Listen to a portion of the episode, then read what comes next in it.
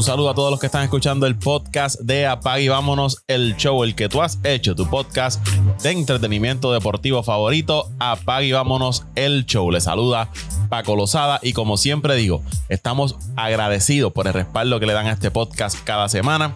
Que te invito a que te suscribas si aún no lo has hecho.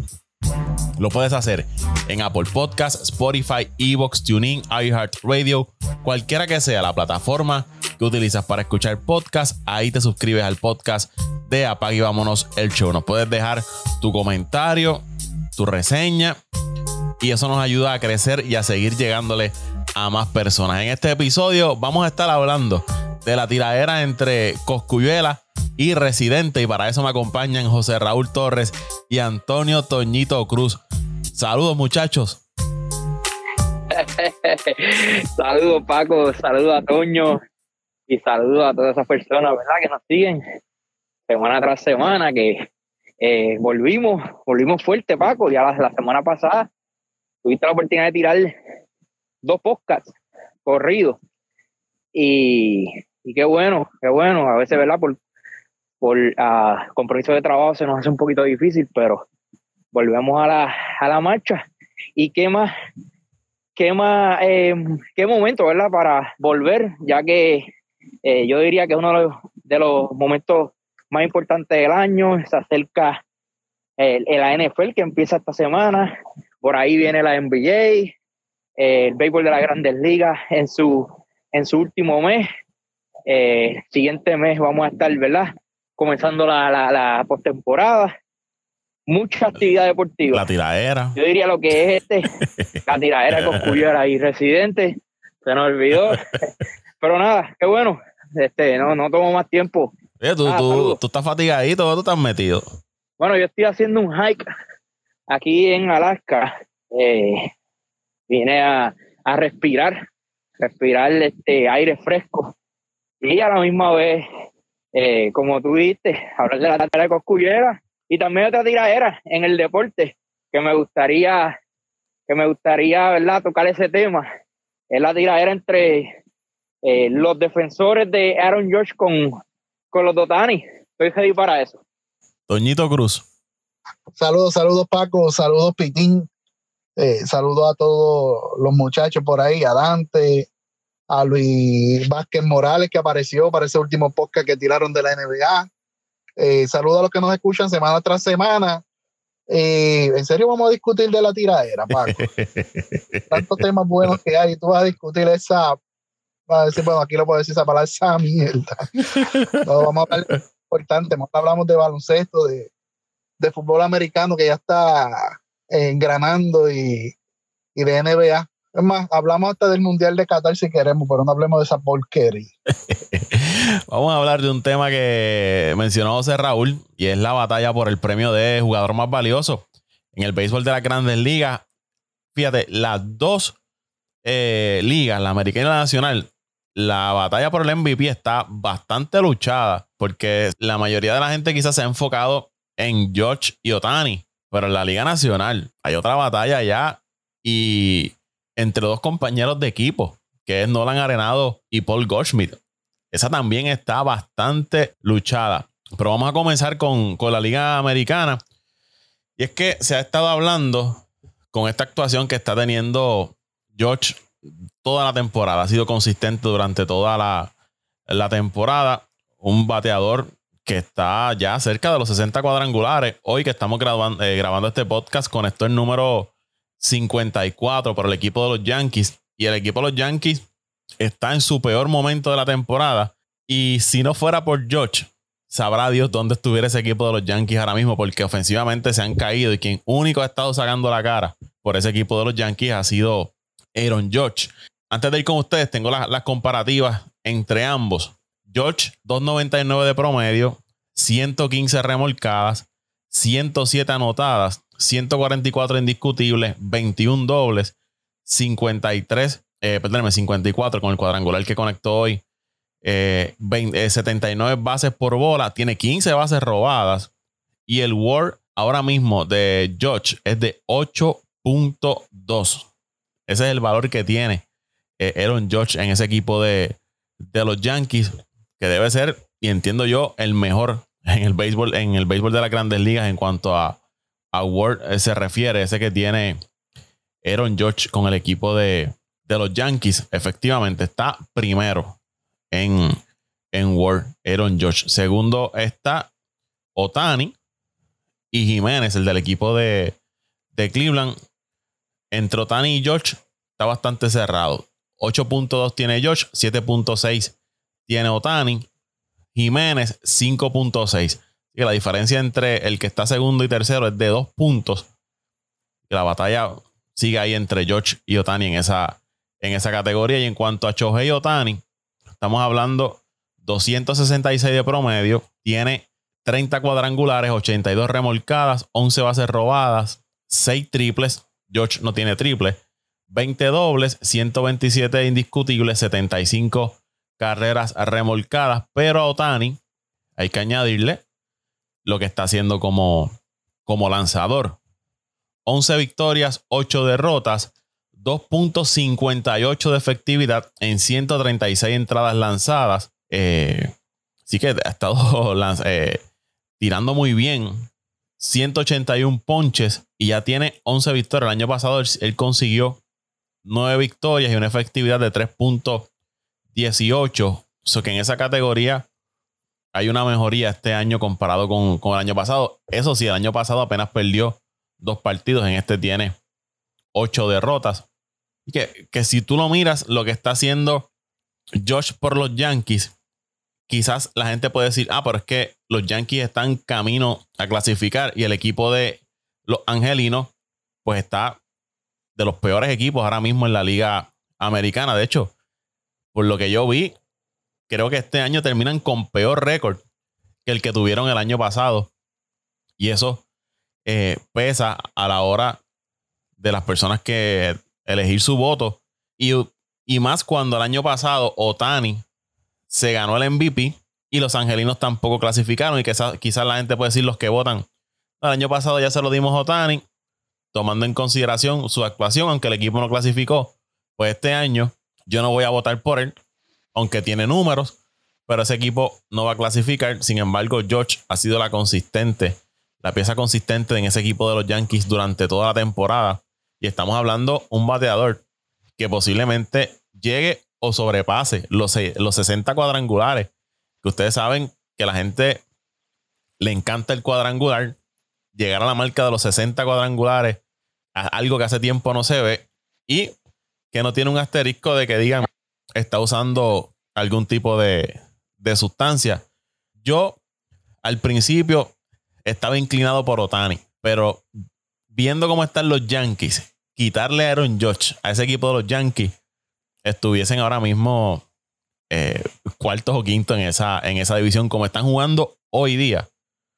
Sin duda, George eh, es la pieza más importante en un equipo y estamos hablando de, de los Yankees. Así que hoy George se lleva mi, mi voto para el premio más valioso de la Liga Americana. Eh, Paco, eh, ¿qué tema este? ¿Qué tema bueno para abundar y para debatir? Eh, primero que todo, obviamente, como fanático yankee, y no tan, no tan solo como fanático yankee, sino como, ¿verdad?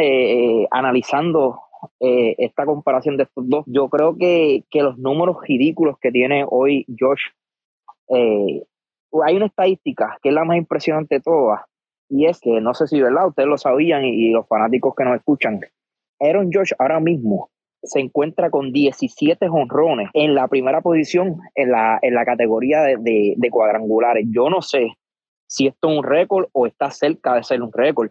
Eh, de hecho, hay que buscar, bueno, el año de, de Barry Bonds, quizás eh, nadie estuvo cerca de los 60 honrones, pero luego de ese año eh, yo, yo veo bien difícil que esta estadística sea una, eh, yo, diría, típica, ¿verdad?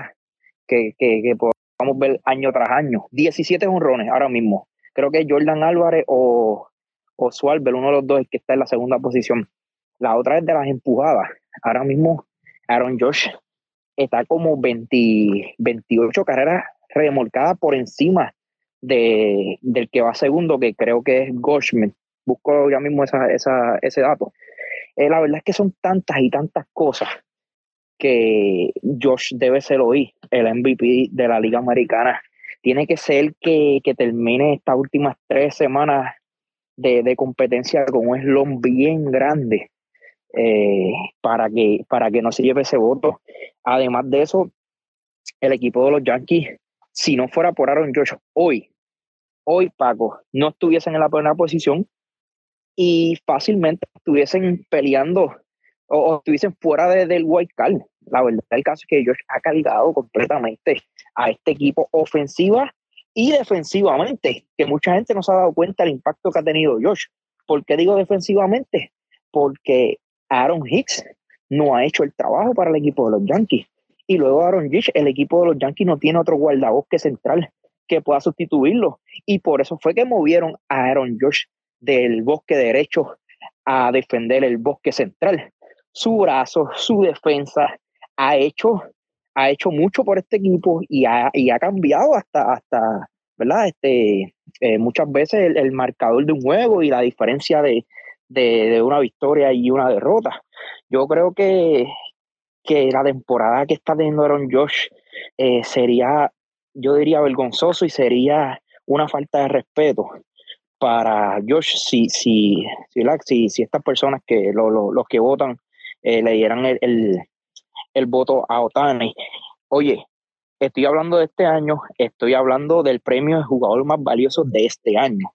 Pero si tú me preguntas, obviamente, Otani es el mejor jugador que existe hoy día. Y quizás en los últimos dos años eh, no hay otro mejor jugador que Otani, que sea tan completo y que tenga el valor que tenga Otani. Pero hoy, hoy 2022, la temporada 2022, Aaron Josh es el MVP sin duda alguna.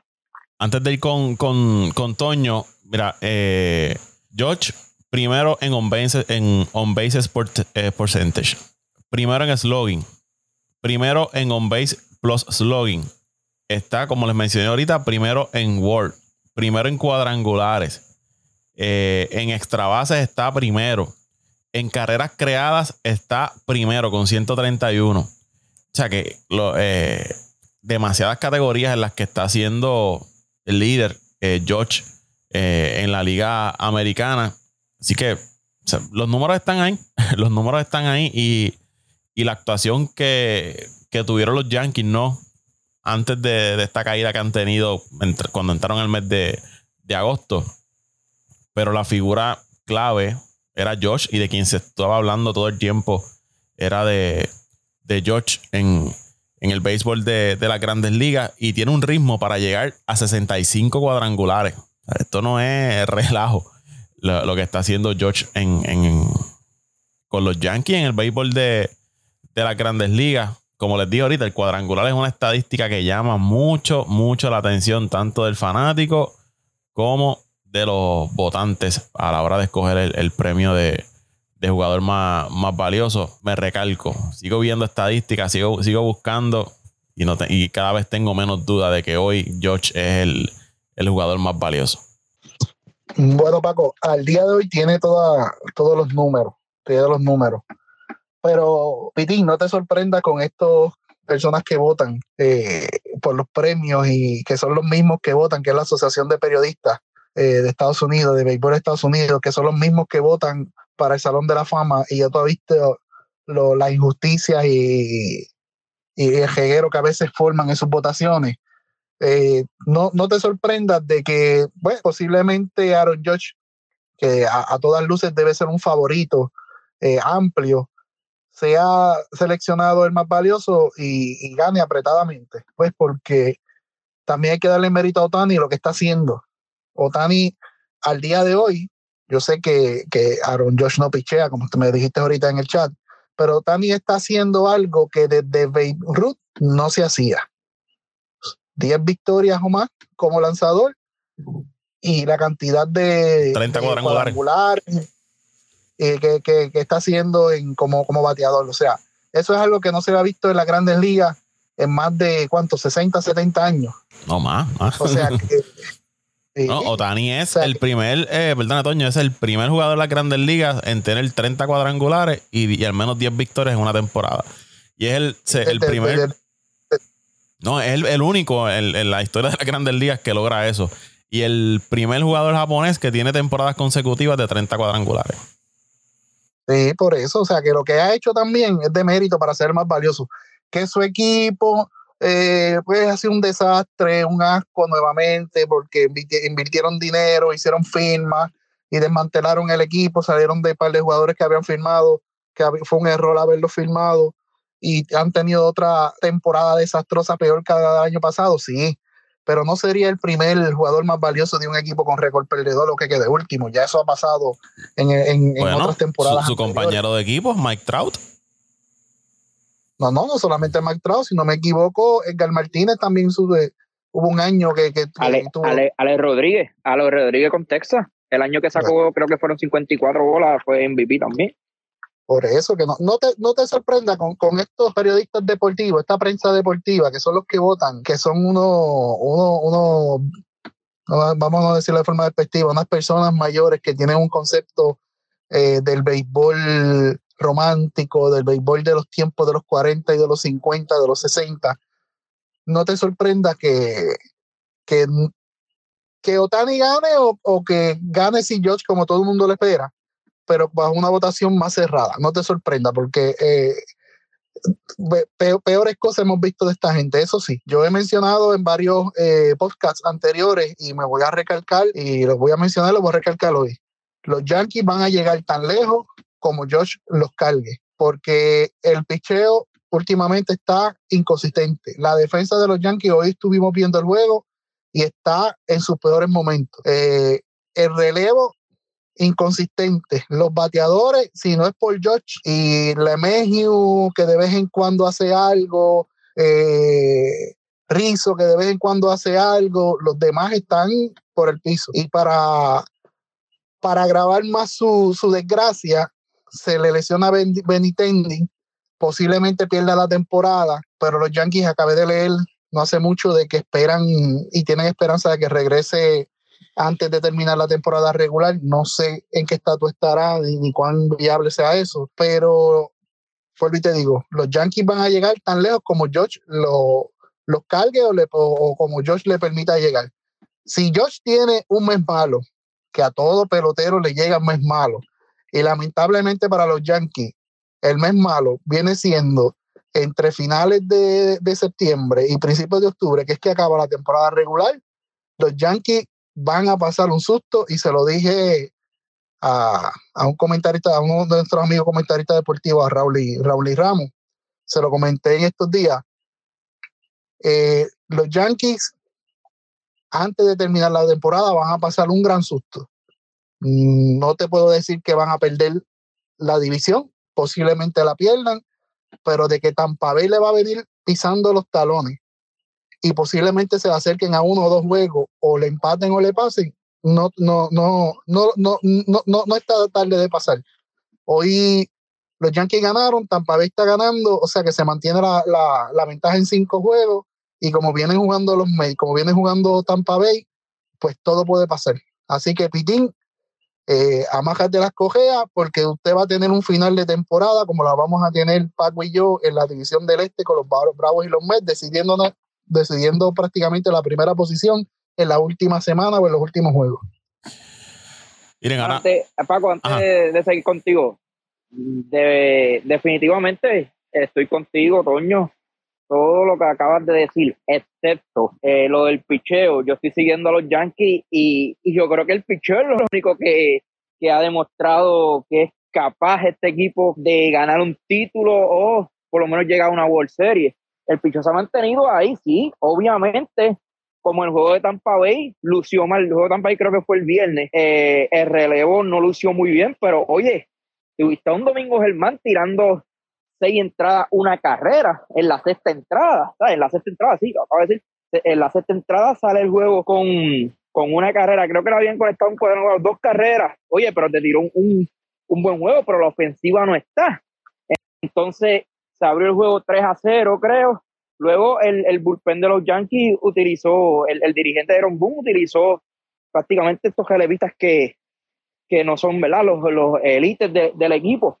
Es el único juego que el, que el picheo eh, sufrió. pero los demás juegos han estado ahí. Hoy el pichó volvió a lucir muy bien. Ayer solamente permitieron una carrera.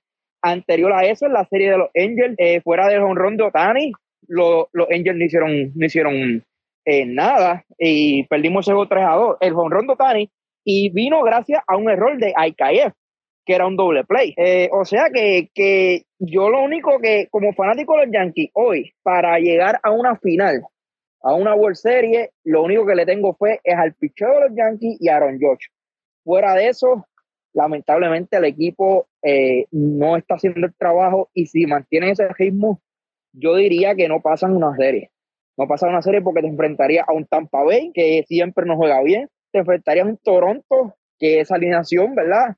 Eh, tú sabes que van a hacer carreras, o a un Houston que ya sabemos la historia ahora mismo los odds, ¿no? ¿Cómo están las apuestas? Tienen a, a George siendo el jugador más valioso, un menos 950, siendo el líder de la Liga Americana. Otani está un más 600, una ventaja considerable. Eso que hasta los que ponen el dinero están eh, dando a George para ser el MVP de la Liga Americana. Y pensando en lo que estaba mencionando Toño, como han estado jugando los, Yankees y que de momento llegue, ¿no? Ese colapso en este mes, pues entonces podríamos comparar quizás un tú a tú entre George y Otani. Ninguno de los dos equipos clasificó, los Yankees clasificaron y por el wild card, pero aún así, estadísticamente, yo entiendo que, que George eh, debe ser el jugador más valioso porque es que tiene tantas categorías en las que está dominando a nivel de todas las grandes ligas, que eso pesa mucho. Y las comparativas, pues ni siquiera entre ellos dos están cerca. Si miran lo, que siempre se mira, ¿no? Promedio, pues 2.99 versus 2.66. Eh, empujadas 115 contra 82. Cuadrangulares 53 a 30. Anotadas 107 a 75. En OPS, estamos hablando de 1.074 contra 800, 880. Es que, hay una, una eh, diferencia marcada en, en estadística entre George y Otani. Claro, Otani complementa con lo que hace como, lanzador. Y Toño me parece que fue el que lo mencionó. Pelotero ahora mismo más completo que tiene el béisbol de la grandes ligas es, Otani. Y algo que también eh, entiendo yo que van a mirar, y esto es parte de, del mercadeo de las grandes ligas. Es la base de fanáticos que tiene las grandes ligas en Japón. Y siempre es importante, ¿no? Para esto del mercadeo, de la publicidad, mantener esa base de fanáticos contenta. Y no dudo que esa lucha por el MVP sea cerrada por gente dándole el voto a, a Otani para mantener ¿no? esa base de fanáticos japonesa ahí también contenta en, envuelta en el béisbol de, de las grandes ligas. Para terminar con este tema, los tres coincidimos en que es George el MVP. Sí, sin, duda, Paco, debe serlo, debe serlo, pero con estos, con estos señores que votan, uno puede esperar cualquier cosa. Ah, Paco y Toño, otra cosa, si nos vamos a dar llevar por, por las estadísticas de Otani en cuestión de picheo y bateo, habría que escoger a Otani todos los años. Yo creo que también eh, ¿verdad? No, no debe ser la norma de, obviamente, eh, vuelvo y repito, no hay un mejor talento hoy en día en la grandes ligas, pero sabemos que Otani va a mantener esos números eh, todos los años, entonces creo que fue, no recuerdo si fue Vladimir Guerrero que, había dicho, oye, si vamos a, a, a escoger al MVP todos los años, si vamos a escoger a Otani por su, por su desempeño como lanzador y, bateador, habría que escogerlo todos los años. Sí, sí. Sí, es caso lo que se mencionaba en una ocasión en la NBA, ¿no? Cómo es que LeBron James es el mejor jugador que tenía la liga, ¿no? Que tiene la liga y no gana el MVP todos los años. Eh, igual que Jordan en, su tiempo, ¿no? El mejor jugador y no ganaba el MVP todos los años. Así que, eso también es algo parecido a eso que tú mencionas, ¿no? Que si Otani es el mejor, pues todos los años va a ganar el, el premio de, jugador más valioso. Vamos entonces a, la Liga Nacional. Ahí también está cerrada la lucha por el premio de jugador más valioso. En este caso, Paul Goldschmidt del equipo de los Cardenales, Nolan Arenado también del equipo de, de los Cardenales. De ahí en adelante, hay quienes mencionan a Freddy Freeman, hay quienes mencionan a, a Mookie Betts. En un momento se mencionó Manny Machado, perdió tiempo de juego. Hay otros que mencionan eh, Austin Riley de los Bravos. Pero los más consistentes desde que inició la temporada, ¿no? Que, sus nombres siempre han estado ahí, es Paul Goldschmidt y, y Nolan Arenado. Esa ha sido la, la batalla desde el principio de temporada entre estos dos jugadores que pertenecen al mismo equipo, ambos muy buenos defensivamente. Arenado está en otro planeta a nivel defensivo, el mejor defensor que tiene ahora mismo el béisbol de las grandes ligas en, en la tercera base, unas jugadas espectaculares todas las noches. Usted ve los highlights, las jugadas de Nolan Arenado. En cuanto a las estadísticas, Goldschmidt está cerca de la triple corona, que de conquistar la triple corona, eso es un punto que tendría bien a su favor.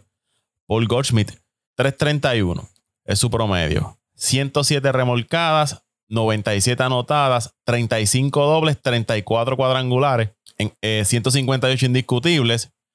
Arenado, 303 de promedio, 89 remolcadas, 28 cuadrangulares, 36 dobles, 65 anotadas, 143 indiscutibles. En cuanto a OPS, eh, Goldschmidt tiene 1.034, Arenado 927. En slogan, 617 para Goldschmidt, 561 para Nolan Arenado. En cuanto a al Ward, 7.3 eh, para Goldschmidt, 7.2 para Nolan Arenado. Bastante similares ahí en cuanto a al Ward. Y, volvemos, es que la, defensa que te da Arenado en tercera base es, demasiado de, de, importante para un equipo. Ojo, Goldschmidt también es un buen defensor de la primera base. Quizás no tenga el reconocimiento que tiene Nolan Arenado, pero no es que sea un mal defensor. Me parece que ha ganado guante de oro en primera base. Ese dato no lo tengo ahora fresco en la mente. ¿Cómo ustedes ven esta, esta situación? Porque por otro lado tienes estos otros candidatos. Austin Riley, Freeman, Mookie Betts, Trey Turner. Y aquí tienes dos candidatos en un mismo equipo que quizás uno puede restarle votos a otro. En los Dodgers pasaría lo mismo. Freeman, Mookie Betts, se restarían votos los dos del mismo equipo. Esta me parece que está un poco más cerrada que la de George y, Otani. Eh, eh, está más cerrada, Paco, pero, pero, para mi opinión, yo veo al Goldschmidt ganando el, más valioso. O que hagan como acostumbran hacer para que nadie se moleste. Si hay dos del mismo equipo, vienen y se lo dan a los dos. Que otros años también ha pasado. Pero por los números de Goldschmidt está primero en bateo, segundo en cuadrangulares, eh, primero en, en, en, empujada. Si te vas a carreras anotadas, está segundo y por así por el estilo. O sea que está en, muchas de, la, de, las estadísticas principales, está entre los primeros. En on base, en slogan, en OPS. Sea, está, está tercero en, total de, de hit conectado. Y cuando tú vienes a ver ahí, este, está, está bien completo, está bien completo las principales este, estadísticas ofensivas. Defensivamente, como tú dices, es muy bueno excelente, de los mejores primera bases que ha pasado en las últimas décadas en la Grandes Ligas. Eh, y para mí, para mí, para mí, aunque los dos sean del mismo equipo, para mí debe ser Paul Goldschmidt, a menos como que te dije, como los dos están en el mismo equipo y han, y han tenido grandes temporadas y han sido responsables de ese resurgir que ha tenido, ambos han sido responsables de resurgir que ha tenido San Luis, que los ha llevado a dominar la, la división pues yo entiendo que, si, si no es porque se lo dan a los dos, como ha pasado en otras temporadas cuando hay jugadores del mismo equipo, como ya mencioné, pues eh, debe ser Paul Goldschmidt. No hay, no hay otro candidato que tenga los números cerca de lo que, de lo que él lo tiene, aunque la carrera no debe ser tan abierta, tan, tan abierta. Debe ser más cerrada que, que la de la Liga Americana. Eso desde, premio de jugador más valioso a los dos, yo no creo que eso vaya, vaya a ocurrir. Eh, abundando los datos que tú diste, Toño. pero, ha pasado, Paco, disculpa, ha, pasado en, otras ocasiones. Una vez, me parece lo que ocurrió fue una vez en, en la Grande Por eso que, ha pasado, no te, no te sorprenda, con esta gente todo se puede esperar.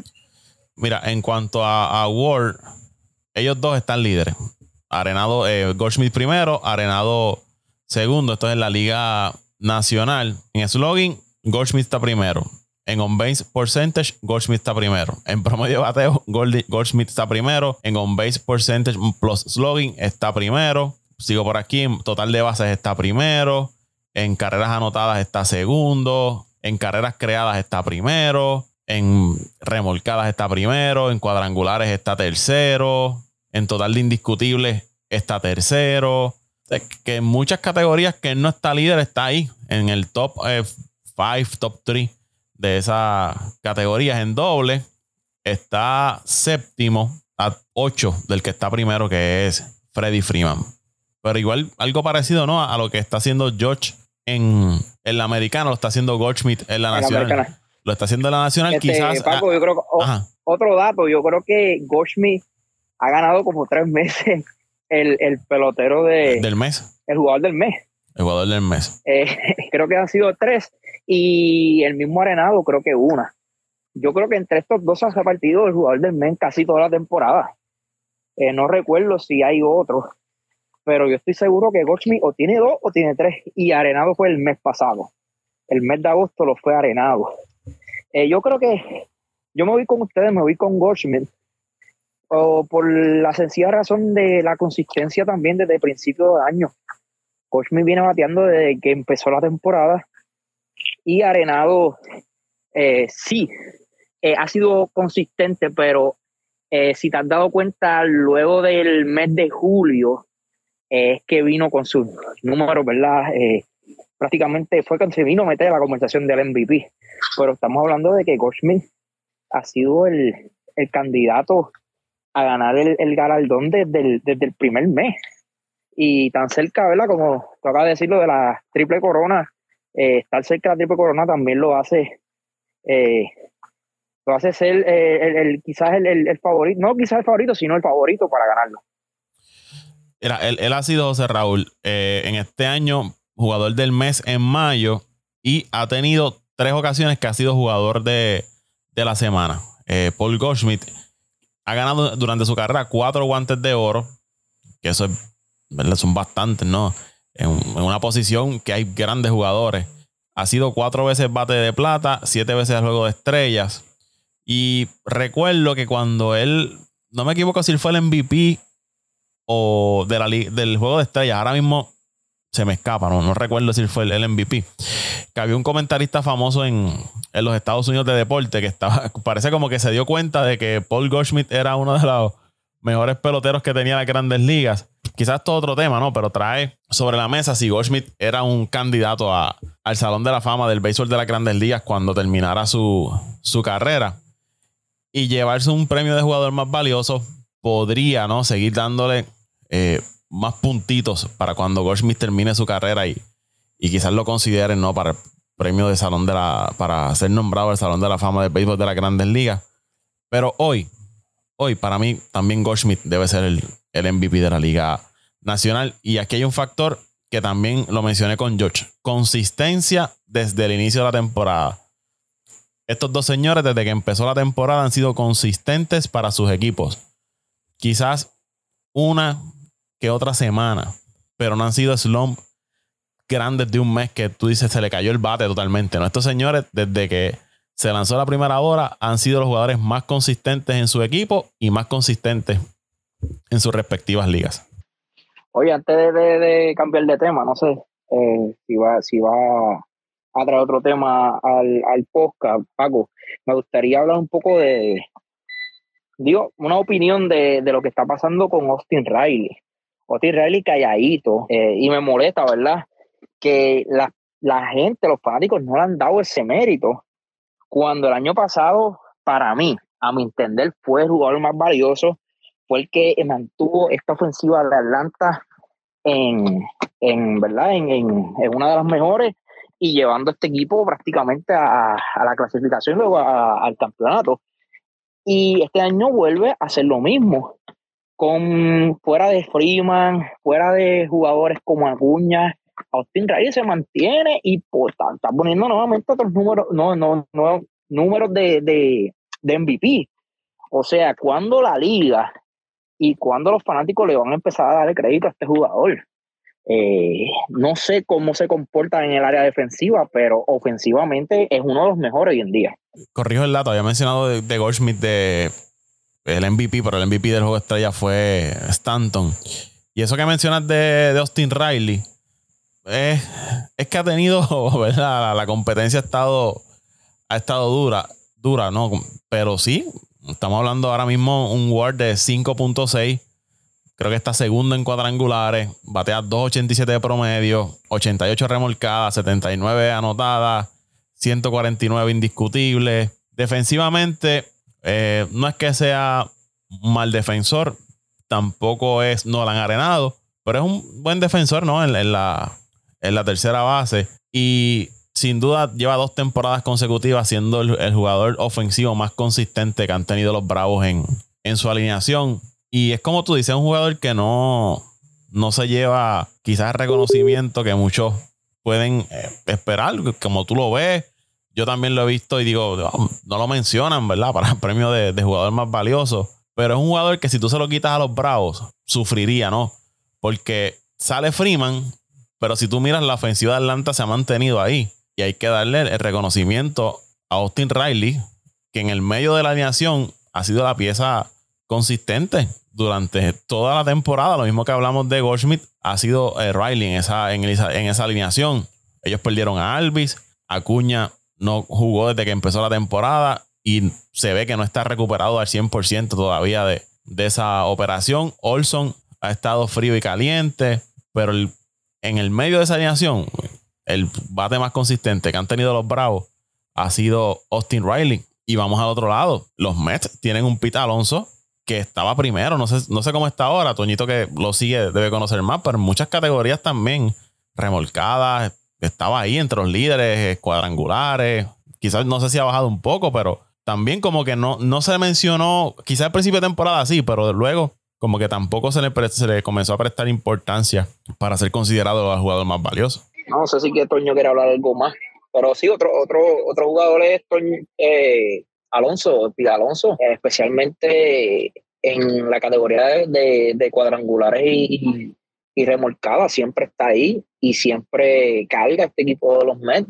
Eh, sí, este año Lindor está haciendo el trabajo, pero el año pasado Lindor no tuvo ni cerca de los números que tenía. O sea, y vuelvo y repito, lo de Austin Riley ya es dos años, no estamos hablando solamente de este año y hablamos de, de un Harper, hablamos de, ¿verdad? muchos slogans que tiene la liga, pero cuando vamos a mencionar que todavía se habla más del mismo Acuña que eh, Riley, y sí, el talento que tiene Acuña no lo tiene Riley, pero los números y la consistencia es de Riley.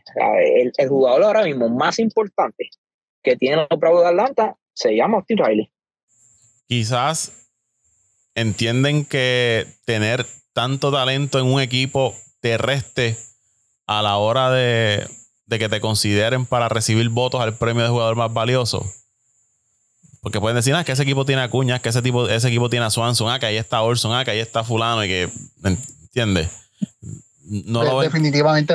Que, como un jugador que estuviese solo en un equipo, un ejemplo, ahora mismo los Cardenales, aunque overall es un buen equipo, pero quizá la gente dice, ah, ahí lo que tienes es Arenado y Goldschmidt, por darte un ejemplo. Eh, pero los Dodgers, si fuéramos a mirar los Dodgers, ah, no, es que está Freeman, ahí está Betts, ahí está Bellinger, ahí está Muncy, ahí está Turner, ahí está el otro, el otro, el otro, el otro. Y todo eso te va restando votos a la hora de, ser el jugador más valioso. Sí, Paco, definitivamente eso, eso le resta, le resta, Paco, le resta. Le resta porque, volvemos, eh, jugador más valioso, aquel pelotero que si tú se lo quitas al equipo, el equipo no, se desempeña igual, no tiene los mismos resultados, no tiene los mismos números.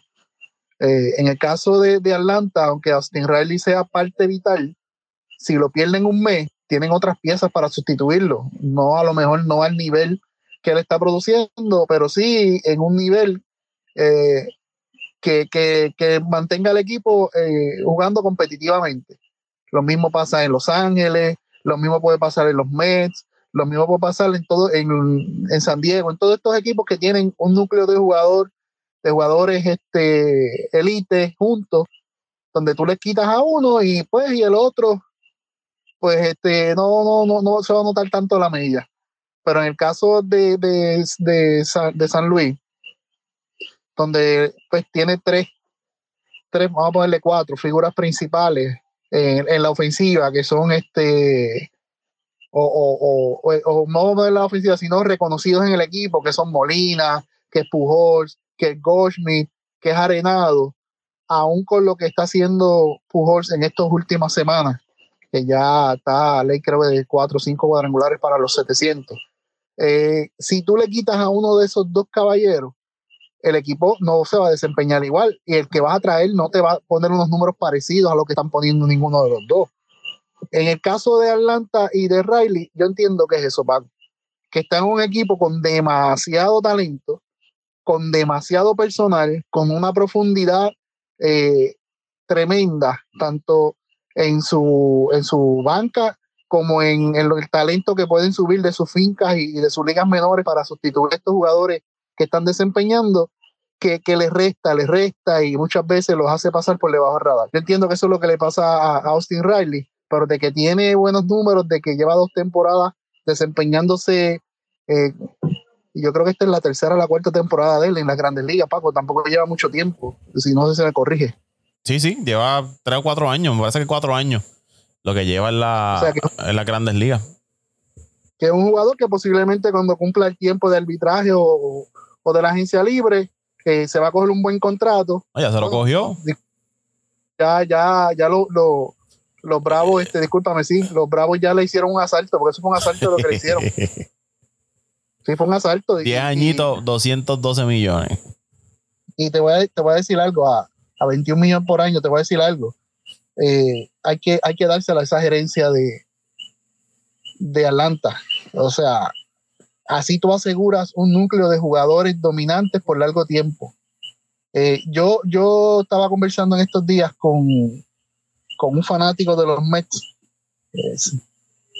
de, un veterano fanático de los Mets, estábamos comentando eso mismo, oye, los Mets deben aprender de su rival de, división de, de los Bravos de Atlanta y empezar a darle extensiones que fue lo que hicieron con Dagrom y lo aseguraron. Ahora Dagrom se ha dado cuenta del valor que tiene y quiere salirse del contrato para renegociar. Eh, su primera opción y él prefiere quedarse con Nueva York, pero tú sabes que el dinero habla. Eh, y deben hacer eso mismo con este núcleo de jugadores que tiene, por ejemplo, una extensión y asegurar a McNeil, como dije en el podcast anterior, uno de los bateadores puros, eh, de, los, mejores bateadores puros que he visto en los últimos años, en las últimas décadas de la Grandes Ligas. Alonso, que desde el día uno que llegó a las grandes ligas ha sido una máquina de producir carreras y de cuadrangulares. Eh, Luis Guillorme deben asegurarlo por lo que corresponde en lo que representa en ese equipo que te puede jugar todo el infield y este año ha tenido buena temporada, está lesionado, pero ha tenido la mejor temporada. Lo deben hacer también como Tomás Nido, que por, por par de pesitos le está haciendo el trabajo mejor que el que le están pagando 20 millones por año, 20 y pico millones por año.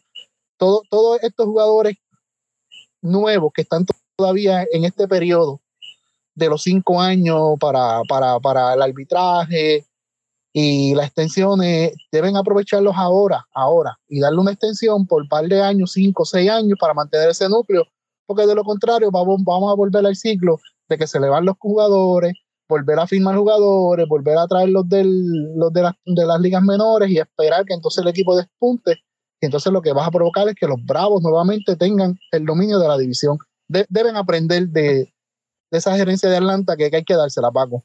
Hay que dársela. Han sabido mantener un núcleo de jugadores por muchos años juntos y es eh, básicamente con esa misma estrategia. Lo hicieron con, con Alvis y lo hicieron con, con Acuña, dándole contratos bien tempranos en su carrera porque ya a, a, sus dos, tres años de, de, haber entrado a la Grande Liga ya estaban despuntando y tú tienes que asegurarlo antes de que lleguen a la agencia libre, entonces se les suba los humos y empiezan a pedir mucho dinero. Lo hicieron con ellos dos, lo hicieron con Riley, lo hicieron con Olson y lo hicieron con Michael Harris. Ya por lo menos tienes ahí eh, tu primera base, tu segunda base, tu, tercera base.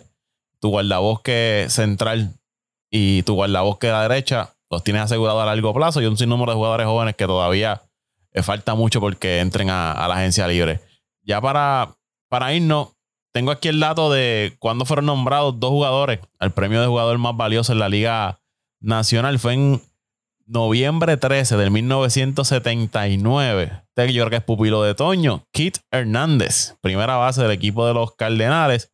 Y el guardabosque Willie Stargell del equipo de los Piratas.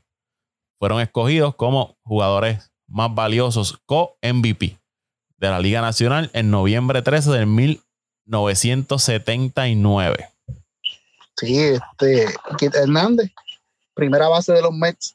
Antes de llegar a los Mets estuvo con, con San Luis y parte de, del equipo campeón del 86, de nuestro último campeonato, Paco, y, y, ahora mismo parte de la transmisión en inglés de los Mets de Nueva York.